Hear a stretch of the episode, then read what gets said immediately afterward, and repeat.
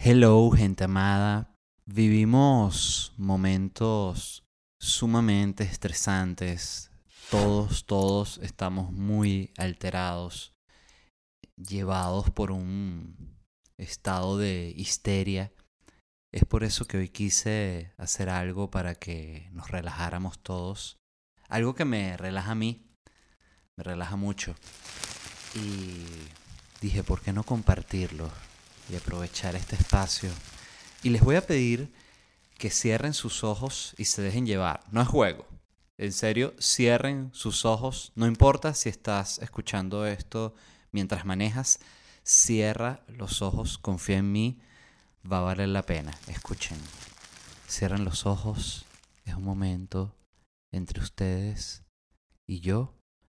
Pero sobre todo con ustedes mismos.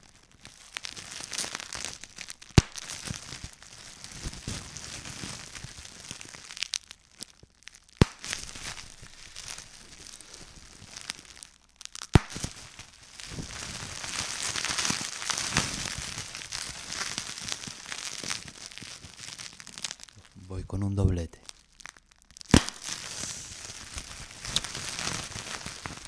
Si sienten la relajación, sigan relajados. Confíen en mí. Yo soy su capitán en esta nave llamada Calma.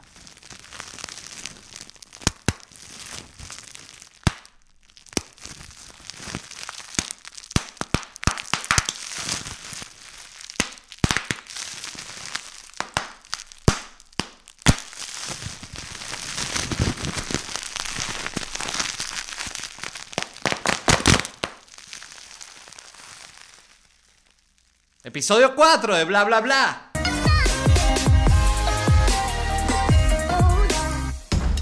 Bienvenidos a un nuevo episodio de Bla Bla Bla. Gracias a todos los que están viendo, gra- gracias a los que comentan, gracias a los que se han suscrito. Informo que el podcast ya está disponible en Spotify y en Apple. Voy a dejar el link eh, aquí abajo en el video, pero bueno, igual ustedes ya son grandes, son adultos, lo pueden buscar en su celular, abrir su aplicación, abren Spotify y buscan bla bla bla Led Varela y ahí lo pueden seguir y escuchar también. Eh, estoy muy contento haciendo el podcast. Debo confesar que al principio estaba un poco alterado con el momento en el que elegí hacerlo porque, bueno, porque son momentos complicados en los cuales hablar y sobre todo hablar en, tono de comedia es simplemente un poco más comprometedor por la situación tan jodida que vive el planeta. Y me cuestioné en algún momento, dije, ¿será que lo arranqué en el mejor momento? Y después dije, sí, no, lo arranqué en el mejor momento, porque además este, esta locura se va a mantener durante un tiempo y vendrán también locuras nuevas. No es que va a pasar esto que estamos viviendo, esta pandemia, y después, ah, ya no va a pasar más nada en la historia, no, irán a pasar otras cosas eh, y bueno, ya las hablaré de ellas también en mi podcast. Hay una noticia que salió de la cual les quería hablar y es que la revista Forbes, no es una noticia, es una publicación, publicó la lista de las personas más ricas del 2020. La revista Forbes tiene ya muchos años, no sé desde hace cuánto tiempo tienen publicando esta lista, pero tienen mucho tiempo publicándola, llevando control preciso de quiénes son las personas con más billete del planeta. Son realmente 2.095 billonarios que contó la revista Forbes este año, pero en la lista solo publican 200, ¿no? En la lista como tal. Que es una cagada para el que quedó de 201 que dice, coño, un billoncito más y hubiese entrado en la lista, pero bueno, para el próximo año, papi. Em, cosas muy interesantes de esta lista. Primero que vemos que es discriminatoria de por sí porque no hay una lista de los 200 más pobres del año, cosa que me parece injusta. Podría ser la portada un mendigo así que, mendigo, 50 años pelando bola y todo el mundo y que excelente. Realmente esta lista no existe porque es muy fácil sacar a cualquier persona de ella. O sea, si tú agarras a alguien de la lista de los 200 más pobres del mundo y a cualquiera de esas personas le das 10 dólares, ya la sacaste de la lista. Bye. Ya no eres de los más pobres del planeta. En cambio, si tú quieres meter a alguien en la lista de los billonarios, bueno, el esfuerzo tiene que ser mucho mayor. Solo por aclararlo, este... Volviendo al, tema de los billonarios, el, que quedó número uno, al igual que el año pasado, es Jeff Bezos, eh, que es el dueño de Amazon. Este tipo tiene 113 billones de dólares. 113 billones de dólares. Y tenía más, pero perdió ahora 36 billones en el divorcio con la esposa. Que me parece un... ¡Wow! Eh, eh, yo nunca he entendido la lógica detrás de, que tú le tienes que dar la mitad o de que el, el, que tiene más dinero tiene que dar su mitad. Me parece, de nuevo, no le encuentro la lógica. Me parece que tiene todo el sentido cuando hay niños involucrados que esté como cubierto que los niños van a tener todo lo que tienen que tener, pero no entiendo por qué la otra persona tiene que quedar como con una mesada. En este caso, fueron 36 billones de dólares que recibió la ex esposa de, de Besos. El más rico de la lista es él y el menos rico de la lista es John Doerr, que tiene 7.3 billones. Es decir, tiene más dinero la esposa de Jeff Bezos, la ex esposa, que este tipo, eh, John Doerr, que tiene 7.3 billones. Así pueden ver como también incluso la desigualdad entre billonarios es grande, ¿no? Es tanto dinero, 7.3 billones. Yo me puse a pensar cómo, cómo hacer una comparación para entender lo que son estas cifras, ¿no? Y llevarlo además a referencias más reales para uno. Por ejemplo, en Venezuela, el país del, cual soy, eh, mi grande, mi bella Venezuela, Em, el hombre más, uno de los hombres más ricos de Venezuela es Lorenzo Mendoza. Yo busqué, porque además es, fantástico, no sé si ustedes lo conocen, pero esta cosa llamada el Internet es increíble, puedes buscar el dato que se te antoje. Y busqué cuánto dinero tiene Lorenzo Mendoza, porque dije, quiero llevar estos números tan grandes a términos reales para poder, para que sea palpable, ¿no? Y Lorenzo Mendoza, según Forbes, tiene 1.5 billones de dólares, cosa que además me puse muy triste porque me puse a leer la, lo voy a poner aquí en, el, en la descripción del video el link, pero en, eh, en la página de Forbes de Lorenzo Mendoza muestra cómo ha perdido dinero durante los últimos años Lorenzo Mendoza y es horrorizante. Muestra, por ejemplo, que en el 2007 Lorenzo Mendoza tenía 6 billones de dólares y ahora tiene 1.5. Ven como el chavismo arruinado hasta Lorenzo Mendoza. Impresionante. Pero bueno, el punto es que me puse a ver y 1.5 billones, ¿cuánto es realmente 1.5 billones en algo palpable? Y le dije, lo voy a llevar a término de arepas, ¿no? Y busqué en internet cuánto cuesta una arepa acá en Miami. Me metí en la página web de un restaurante, busqué su menú y busqué cuánto cuesta una arepa. Y una reina pepiada acá en Miami, esto es un, peso, un precio promedio, cuesta 9.11 dólares, ¿no? Entonces si tú divides, ¿no? Hice toda la, la, cuenta. Otra vez con otra cuenta, dale sí, porque estas cuentas son para demostrar que hay teorías que son eh, absurdas y que se tumban con hacer una cuenta y ya, hacer una multiplicación y una división y listo. Y lo vamos a ver de nuevo en el episodio de hoy. Es más, yo les pido a ustedes que me manden ideas para otras cuentas que ustedes quieran que yo haga. ¿Ok? Y yo las hago sin ningún tipo de problema a pesar de que no tengo preparación en el campo. Ok.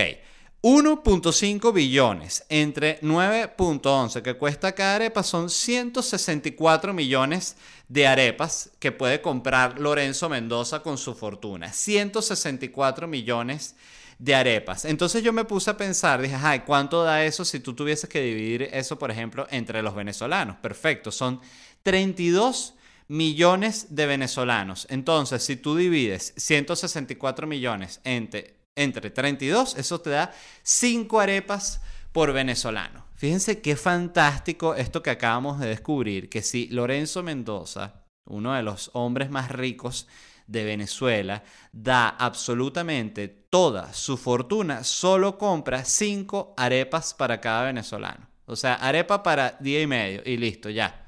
No pasa más nada. Esto es para que ustedes entiendan que nos hace llegar a un tema que es un clásico, que es esta visión de por qué la pobreza no se acabe ya.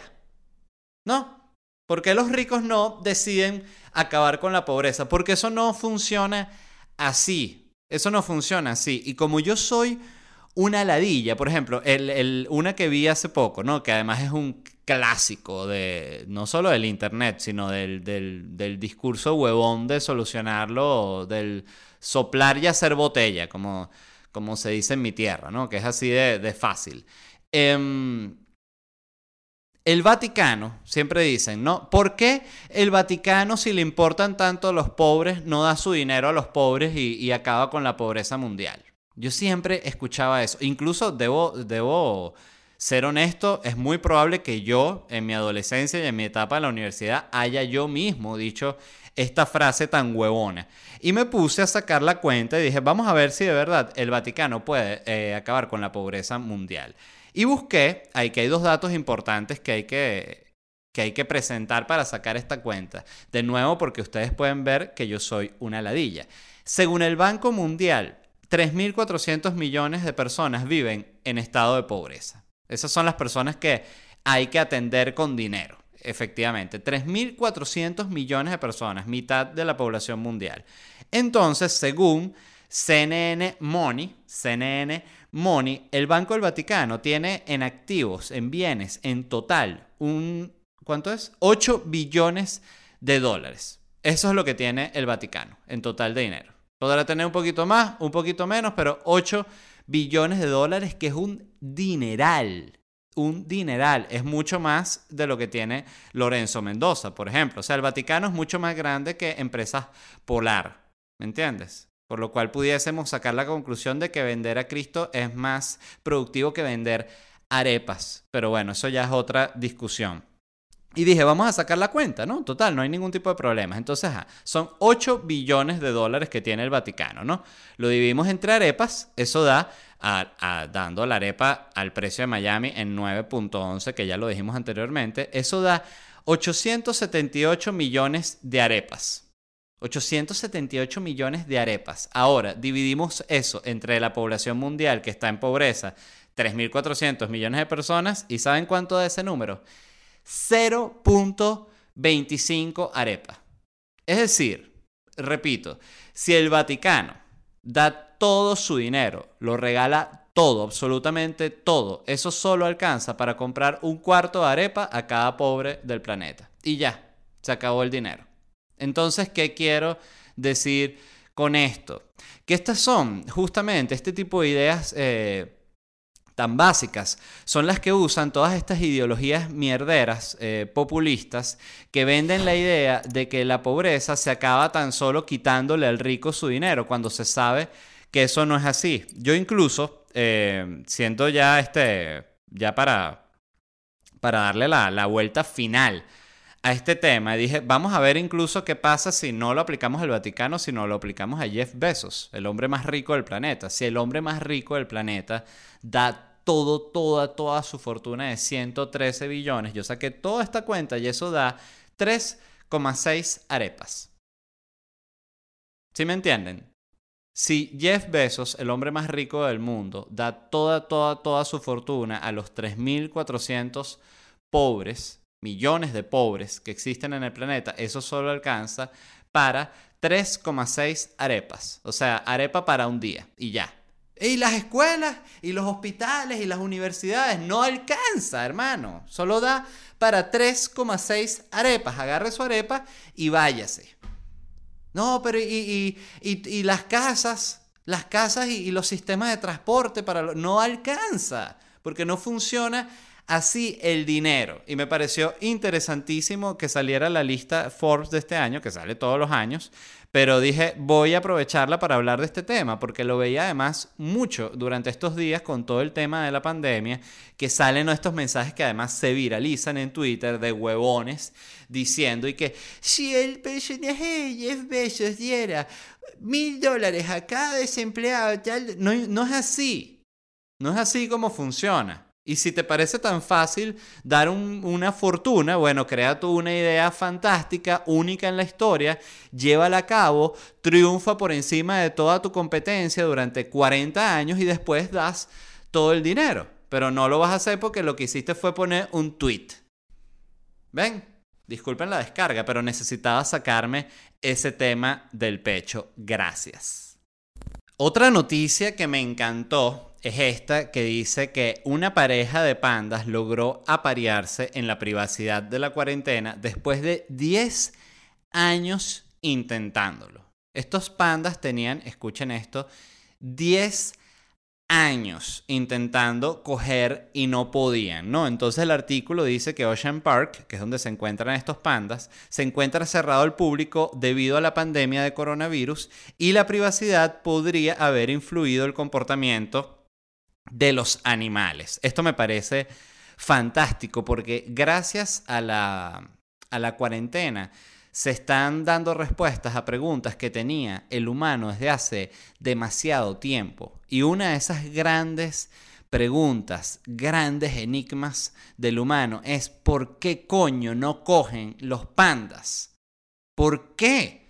Los humanos tenemos demasiado tiempo, demasiado tiempo intentando que no se extingan los pandas. No queremos porque son, porque son bellos. No queremos que se extinga el osito más bello que hay. Así, todo cuchi gordito, blanco y negro con los ojitos. Es que es precioso. El rinoceronte sí que se extinga porque es feo. Todo con la piel gruesa y el, el cuerno ese y todo lleno de tierra y lodo. Por eso es que Kung Fu Panda es un panda, no es Kung Fu rinoceronte. De hecho, los rinocerontes en Kung Fu Panda son unos vulgares guardias. ¿Sí o no? Es así. Y lo cual me hace pensar también que Kung Fu Panda eligieron el panda por lo bien que sonaba en el nombre. Kung Fu Panda, suena bien, suena cool. Kung Fu Panda. Además ya el panda de por sí es asiático, te lo imaginas haciendo Kung Fu, es increíble. O sea, otros nombres no hubiesen funcionado tan bien. Por ejemplo, Kung Fu. A ver, yo noté aquí varias, varias, varias propuestas que no hubiesen calado también. Kung Fu Cangrejo no la quiero ver. No, pero qué buenísima. Es de, no quiero ver Kung Fu cangrejo. Me dan ladilla los cangrejos. Kung Fu gusano de tierra, tampoco la quiero ver. Kung Fu parásito, no, menos. Kung Fu pepino de mar, tampoco. Kung Fu panda, me encanta, me encanta. Pero volviendo al punto, me parece muy interesante que estos pandas hayan logrado coger y que se crea que fue gracias a la privacidad, que tiene todo el sentido del mundo, porque nosotros hemos cuidado últimamente tanto a estos osos, y cuando digo nosotros, digo nosotros la raza humana, y les damos un parque, aquí están, ya aquí están cuidados, ¿ok? Y ahora lo único que tienen que hacer es coger. Cojan pues, y los pandas así. ¡Vete! Claro, tiene todo el sentido porque es que no los hemos dejado coger, los estamos todo el tiempo viendo. Queremos que el panda coja, pero no queremos dejar de verlo. Es todo el tiempo, dale panda, pues, coge, echa machete a la panda. Coño, no quiero, vale, estoy desayunando. Incluso algunos les ponen como unas páginas, unas cámaras web. No sé si lo han visto, pero hay unos pandas que en algunos zoológicos del mundo que ponen una cámara web como para que la gente se pueda meter al, al portal, ¿no? Del zoológico y ver al panda. O sea, entonces el, el, panda es como una de estas carajas que se muestran por webcam. Tiene que estar todo el día en la webcam y hay gente esperando para ver al panda coger, que es lo más absurdo. Dejen al panda en paz. Y me alegra mucho, bueno, que son de estos aspectos positivos que tiene la cuarentena, que es que todos estos animales que están siempre observados pueden finalmente coger. Me alegra muchísimo. En otro orden de ideas, Pregunté en mi Twitter porque quería saber, eh, tenía la duda de, de esta pregunta. Pregunté, ¿qué es lo más raro que les ha pasado durante la cuarentena que no hubiese pasado estando en una situación normal? Porque es que creo que este, este nuevo como ritmo que se ha agarrado con la cuarentena es tan extraño, que nos está cambiando tanto incluso nuestra manera de percibir la vida, que es donde yo siento que está realmente el peligro, porque hay muchos artículos que leo que dicen, el miedo va a continuar después, sí, va a continuar, porque hay gente que lo va a tener, pero hay otra gente que también que no va a estar en la locura. Y yo me meto en ese grupo abiertamente. O sea, yo creo que en el momento en el que termine la locura, terminó. Y ya.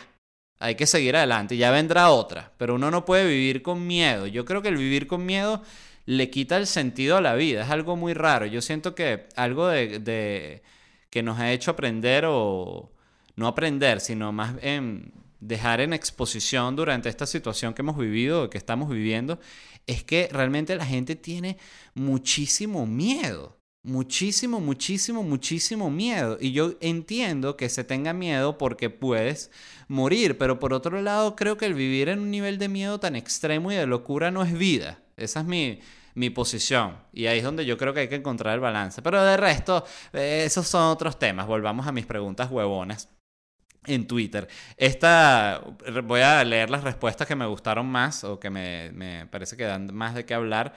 Eh, Osvaldo Aponte pone, vivir de noche y dormir de día. Sí, esto ha pasado para mucha gente que se le ha invertido el horario y esto es porque esta, esta, esta este cambio se va dando como poco a poco, ¿no? Cuando empezó la cuarentena, de repente tú te, te acostabas viendo una película más tarde, te, te dabas un permiso, ah, me a acostar a la una, a las dos, cuando antes ya a la medianoche estarías acostado, entonces, ah, pero te acuestas a las dos, te paras a las nueve de la mañana, diez de la mañana, fresquito. Ese día además te lanzas una siesta, porque si es la cuarentena, ¿qué carajo vas a hacer? Ah, una siesta. Te agarra la noche, ya medianoche, y tú estás fresco, pero como una lechuga, listo para ver una serie enterita. Ajá, te acuestas y dices, coño, no la quiero perder, se me va a ajustar demasiado el reloj, te acuestas a las 4. Ajá, te paras ya a la medianoche, una locura, ¿no? A la medianoche no, al mediodía. Y ya ahí el reloj se jodió. Porque ya en el momento en el que tú te acuestas amaneciendo, te jodiste porque le diste la vuelta completa. Yo creo que no hay que permitir que se te cambie el reloj porque esto va a volver a la normalidad y no podemos estar en, la locura. Yo por suerte soy como un viejo y me despierto como un reloj a las 6 de la mañana todos los días. Entonces, bueno, tengo esa suerte de que en ese sentido no me cambia y es que además no, ni que quisiera, porque como me paro tan temprano, ya cuando en la noche de todas, todas estoy cansado. Entonces, por más que al día siguiente no tenga nada que hacer, igual me acuesto eh, relativamente temprano. Otra respuesta es, eh, este puso, este es arroba Addison, escribió, que la vecina se empeñe en venir a buscar azúcar a mi casa sin sostenes y sin tapaboca. Tiene 62 años. Varios detalles acá.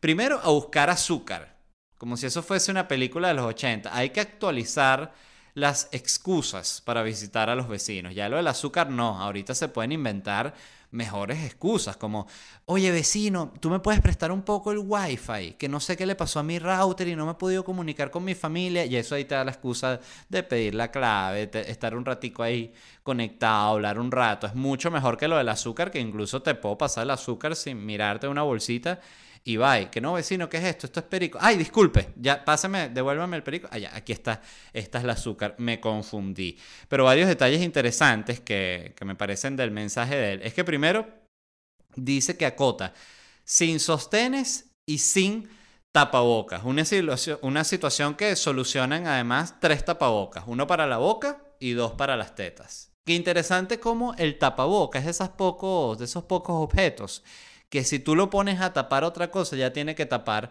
tiene que cambiar el nombre. Por ejemplo, si tú el tapaboca te lo pones en el culo, no se puede llamar tapaboca, se llama tapaculo. Interesante. Y al final, que es lo que me pareció mejor del, del mensaje de él, es que él acota que ella tiene 62 años, cosa que me parece injusta porque da a entender que ella por tener 62 años no debería tener derecho a un buen sexo de cuarentena, lo cual me parece que, repito, es muy injusto. Arroba Reulimar escribe 4ex pidiendo cacao. Pidiendo cacao, para los que no sean de Venezuela, es una expresión que nosotros usamos para, para pedir perdón, para... Sí, para pedir perdón. Cuando tú pides perdón o cuando tú tienes miedo, se dice que pediste cacao. O cuando, qué sé yo, alguien te va a caer a golpes y tú dijiste, no, no, ah, pediste cacao. Se dice así, pediste cacao. Que yo no sé de dónde vendrá esa expresión. De hecho, lo podríamos buscar ya mismo. ¿De dónde viene? Vamos a escribirlo. ¿De dónde viene la expresión pedir cacao? Y vamos a ver que aquí saldrá. ¿Qué significa la expresión pedir cacao? Esta expresión data de la época de la colonia, cuando el cacao era símbolo de poder y de prestigio, que además daba capacidad de intercambio. Los negocios se zanjaban con cacao, las cosas se pagaban con este fruto. Pero igual me parece que no, eso no responde a la pregunta porque, a como decía, no, bueno, pediste billete, pediste dinero, no sé, pediste cacao. Para ver. Pedir cacao, eh, pedir auxilio se utiliza para los más variados contextos. Data de la, de la época de la colonia, ta, ta, ta, imagínense, tal, bueno. Habla pura pendejada este artículo y no dice realmente de dónde viene la expresión pedir cacao. O sea, solo dice que es de la colonia, lo cual me parece un poco obvio. Que sí, viene de la colonia cuando el cacao era más importante. Ok, chévere, gracias por nada. Otra respuesta. Esta la escribe eh, cj, arroba cj romerop. Tener que presenciar un velorio por Instagram. Esto sí me parece terrible. Terrible. Y me, y me pregunto, ¿hay realmente necesidad de hacer eso? O sea, yo entiendo que la gente quiere estar con sus familiares en, en, un, en un momento duro, pero realmente nos tenemos que conectar para todos. Simplemente decir, señores, esto es lo que fue, el velorio voy a hacer yo con esta otra persona y ya. Mala suerte, discúlpenme.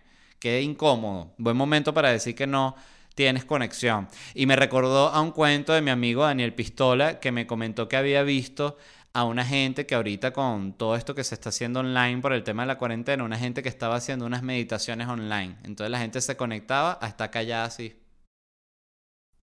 frente al teléfono meditando. Qué nivel de locura, ¿no? Saluda a mi amigo Daniel Pistola que me hizo llorar de la risa con ese cuento.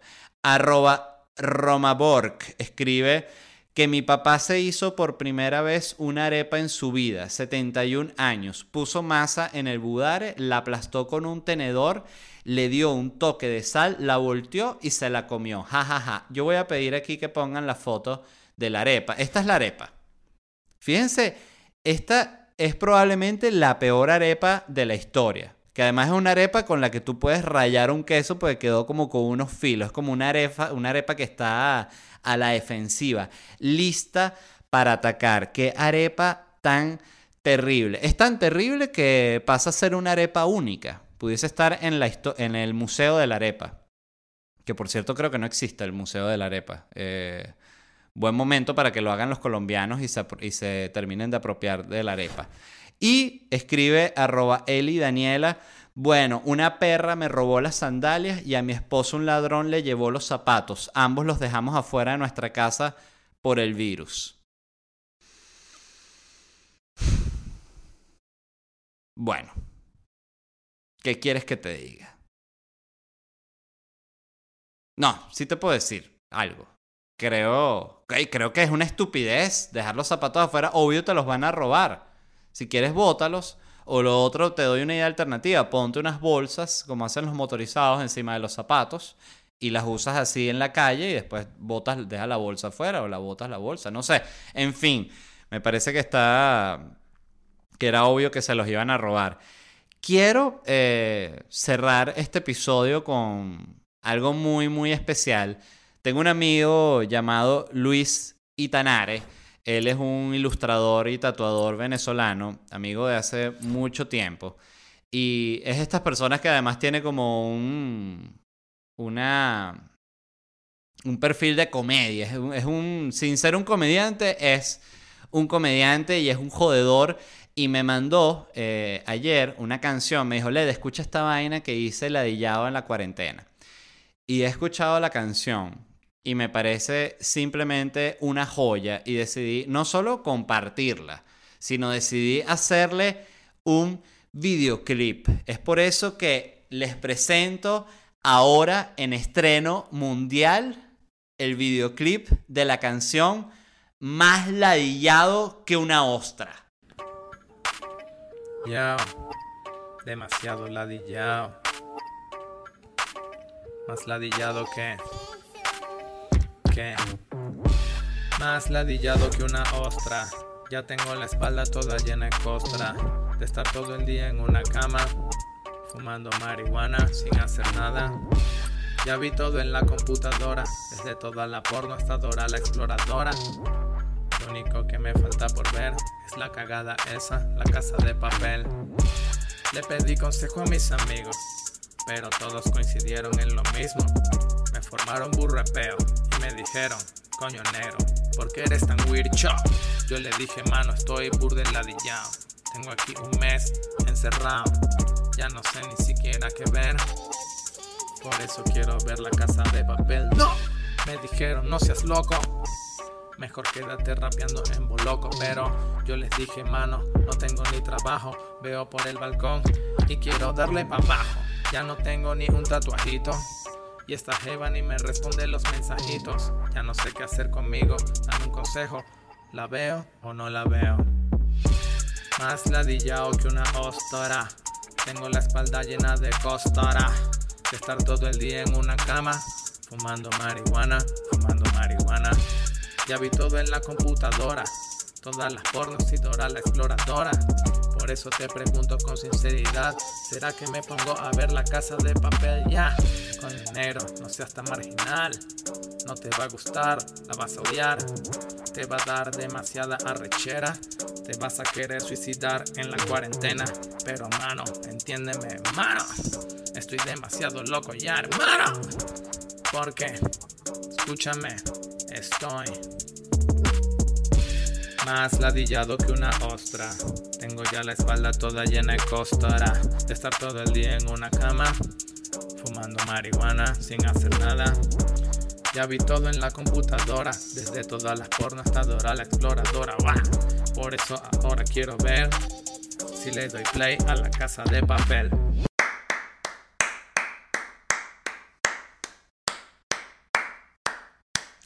Excelente. Y eso fue todo el episodio 4 de Bla, bla, bla.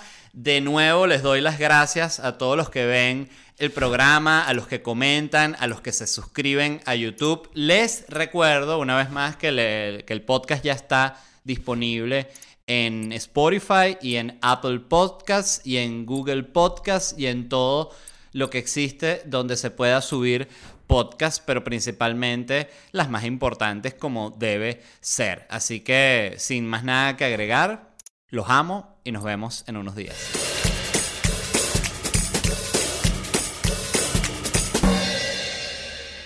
Hello, gente amada, ¿cómo están? Hoy quiero que me cuenten lo más loco que les pasó en una primera cita. No en una primera vez, en una primera cita, en un café, en un cine, lo más loco. Cuéntenlo aquí. Me tiré un peo caliente y me cagué. Le dije al chamo que me disculpara, pero que tenía que volver a la casa, obvio.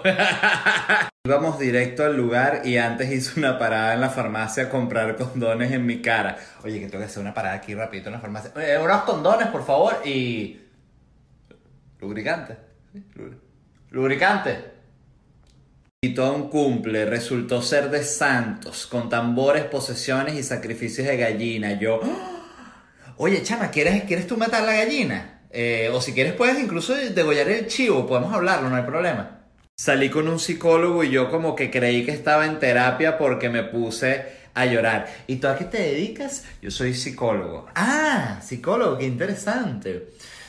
¿Te puedo contar algo? Los dos aparentábamos ser sanos, pero al final de la cita terminamos jalando 5 gramos de perico. ¿Has hecho drogas? Bueno, sí. ¿Cuál? Perico. ¿Jalamos? Le quería dar maní con malta para que se llenara y me dijo que ya le habían aplicado esa. Esto creo que es lo más ordinario que he leído en mi vida. No sabía ni que maní con malta era como algún tipo de arma. En la primera metida de ñepe se vino, se le salió el condón y fue un desastre. Sí, sí, fue un desastre. Y que. ¡De invitó a comer pizza y cuando pasó la tarjeta, la cajera gritó denegada. Terminé pagando. La cajera. ¡Denegada! ¡Denegada por pobre! No, señorita, no es por pobre por pobre, por pobre denegada. Fuimos al cine y de repente se acercó e inhaló fuertemente mi cabello y volteó los ojos. Me dio miedo.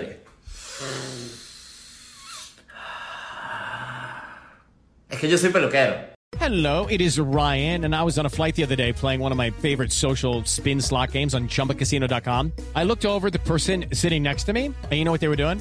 They were also playing Chumba Casino. Coincidence? I think not. Everybody's loving having fun with it. Chumba Casino is home to hundreds of casino style games that you can play for free anytime, anywhere, even at 30,000 feet. So sign up now at chumbacasino.com to claim your free welcome bonus. That's chumbacasino.com and live the Chumba life. No purchase necessary. DTW, void, were prohibited by law. See terms and conditions 18 plus. ¿Estás listo para convertir tus mejores ideas en un negocio en línea exitoso? Te presentamos Shopify. Tal vez no lo sabías, pero nuestro podcast More Than Mamis es un negocio y lo empezamos por supuesto para desahogarnos y hablar sobre la maternidad, no para convertirnos en expertas de ventas y del e-commerce. Así que sí, necesitábamos ayuda para vender nuestro merch y poner en marcha nuestra tienda. ¿Y cómo suena con Shopify? Llegó otra venta. Shopify es la plataforma de comercio que está revolucionando millones de negocios en todo el mundo. Ya seas un emprendedor desde tu casa o desde donde sea, Shopify es la única herramienta que necesitas para iniciar, administrar y hacer crecer tu negocio sin dificultades. Con Shopify puedo gestionar pedidos, envíos y pagos desde cualquier lugar, brindándote toda la información y estadísticas de tus ventas al detalle. Regístrate para un periodo de prueba con tan solo un dólar al mes en shopify.com barra sonoro, todo en Ve a shopify.com barra sonoro para llevar tu negocio al siguiente nivel. Shopify.com barra sonoro.